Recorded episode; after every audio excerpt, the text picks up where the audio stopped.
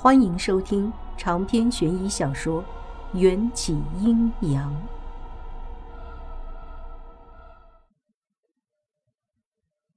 一息松开我，拨开耳旁如云烟般的头发，露出一副红色的耳环。他将耳环取下，放进我的手中。这是给你的回礼，也是我对你的祝福。希望在你的有生之年能够得到幸福。这副耳环看上去尤为眼熟，这个尺寸对我一个凡人来说，差不多能当做手镯戴了。而这副暗红色的珊瑚手镯，不就是迎战上次交给罗密欧的那一副吗？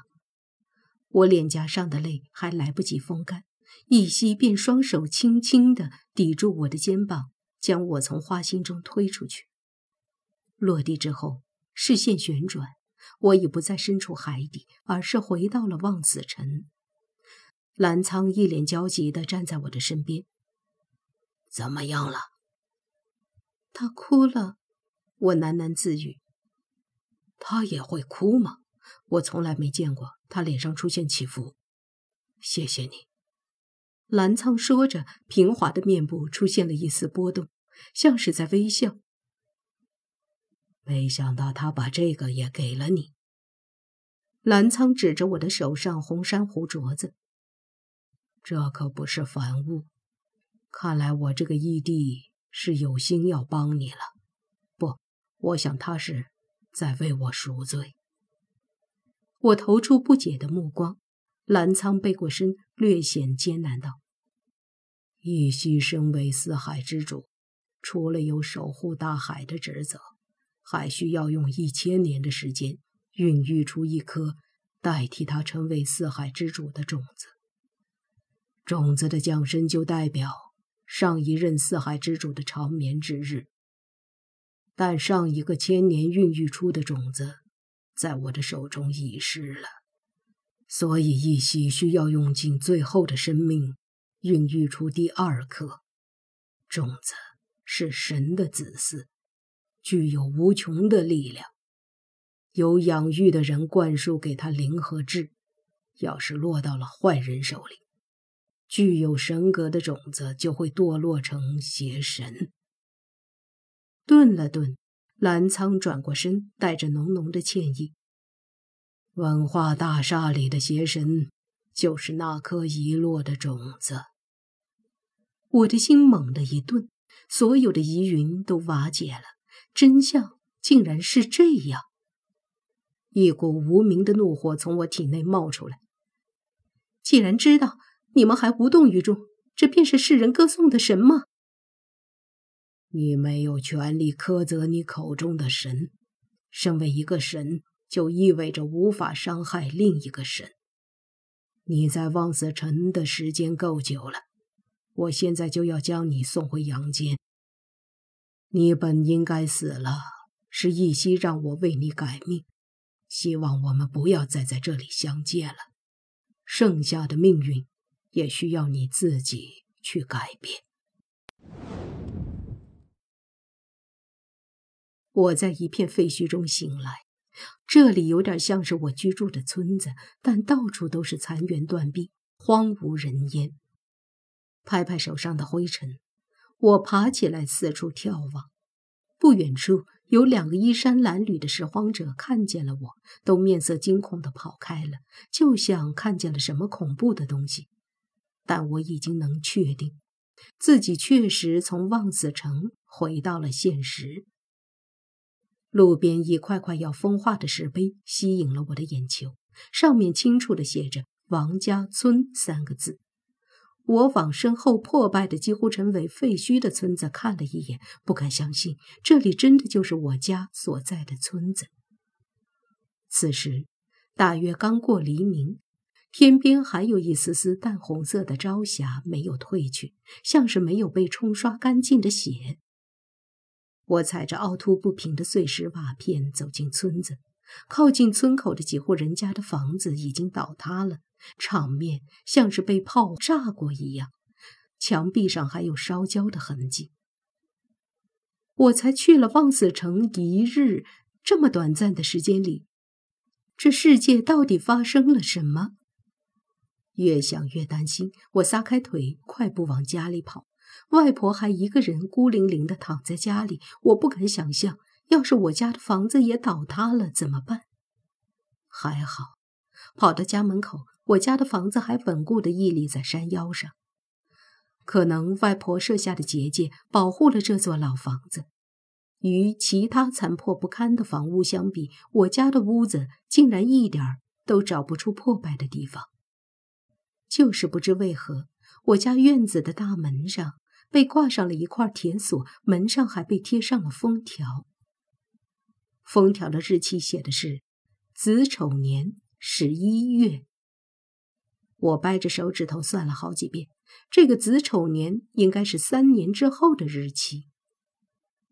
院子里悄无声息的，那个平日里喔喔叫个不停的斗鸡都不见了。我有点愤怒，他们老娘才出去一个晚上，居然就有人把我家的房子给贴了封条。我那张存了上千万的银行卡还藏在床铺上的席子下面呢，不知是不是也被人搜刮去了。想到这儿，我极度不爽地抬起脚，一脚踹开了院门。随着院门咣当倒在地上，我发现院子里已经被人收拾过了，鸡窝和柴火堆都不见了，取而代之的是从山上飘下的厚厚的树叶。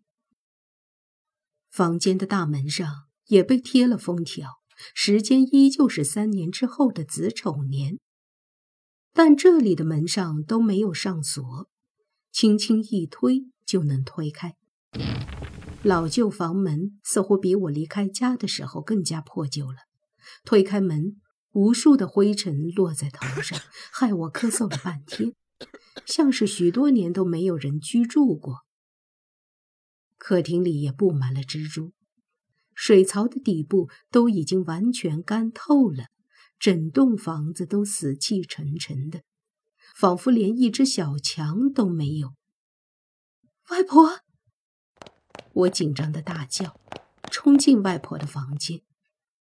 外婆还是维持着原本的姿势躺在床上，可让我如遭雷击的是，包裹在外婆身上的那层冰甲已经不见了，她口中的那枚避火珠居然被人取走了，没有了避火珠。外婆完全变成了一尊瞎眼泥像，脸上、身上都落满了灰。怎么会变成这样子？我想要将外婆脸上的灰抹掉，手指刚触碰到她那苍老的脸孔，她变成泥巴的皮肤就化作了沙，从脸上倾斜下来。我一下慌了，不知怎么办才好，也不敢再碰触她。迎着。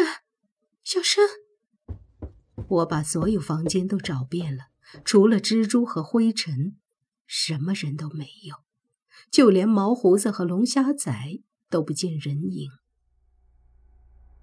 他们究竟去了哪儿？我的家怎么会变成这样？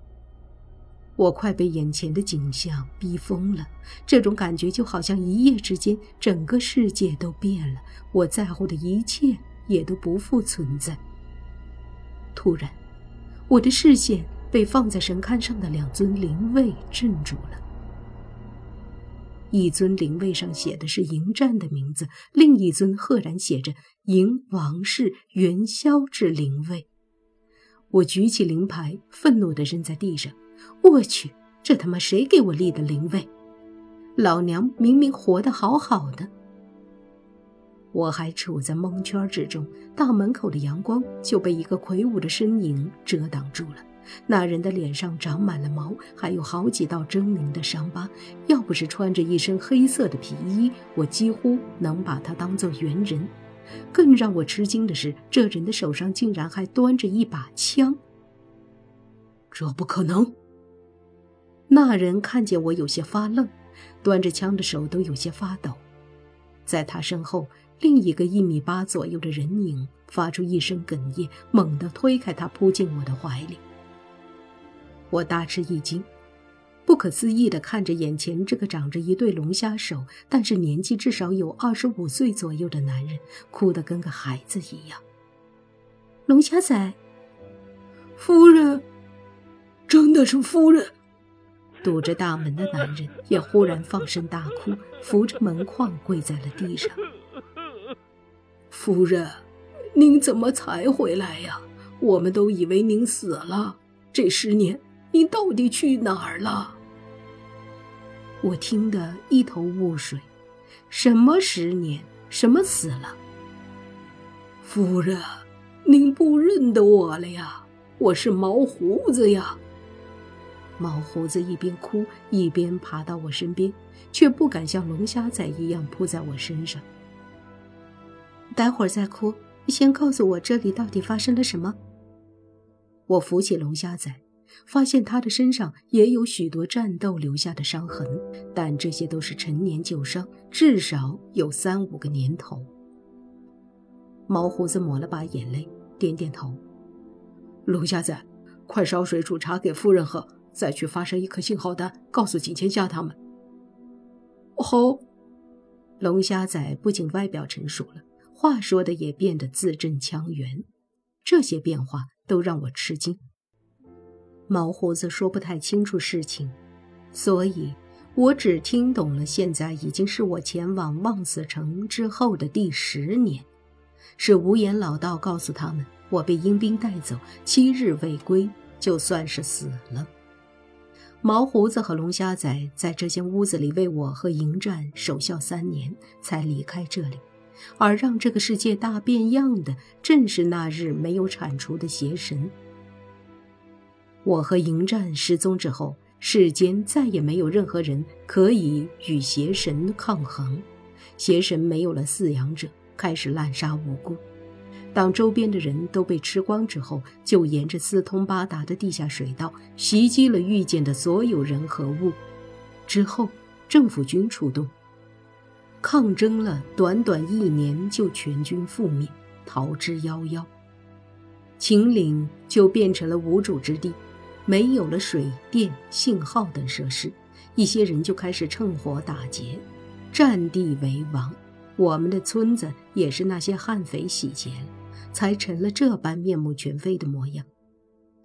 我们所在的老房子因为有结界保护，所以才没有被毁坏。但在纷乱发生的第三年，秦玉郎和黄小颖来到这里，将外婆口中的那枚避火珠取走了。毛胡子和龙虾仔身上的伤也是在那一天留下的。最后，他们为了生存下去，搬去了距离王家村不远的另一个村子。据说无言老道也守在那个村子。而今天是我的忌日，毛胡子和龙虾仔才回到这里，遇见了我。我消化了许久。才将上面那段惊世骇俗、叫人匪夷所思的话整理清楚。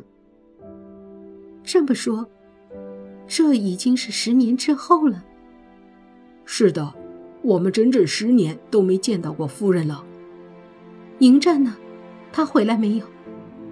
毛胡子摇摇头，破灭了我仅存的一点期望。可是我只去了望死城一日。人间怎么会度过了十年？没听说过，天上一天，地上十年吗？这么浅显易懂的道理，放在望子城也是这样。无言老道拄着拐杖走进来，他比之前见到的更为苍老，走路都直不起腰。景千夏也蜕变成了成熟女性。剪掉了长辫子，留着清爽的短发，穿着迷彩服，一副英姿飒爽。孔章还是老样子，与之前没有多大改变。见到我，点头笑了一下，似乎非常疲惫。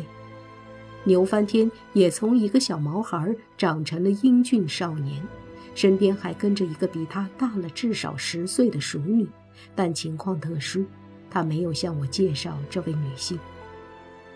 从他们挽住的手臂来看，这女人可能是牛翻天的女朋友。看着他们的改变，我再度蒙圈儿。长篇悬疑小说《缘起阴阳》本集结束，请关注主播，又见菲儿，精彩继续。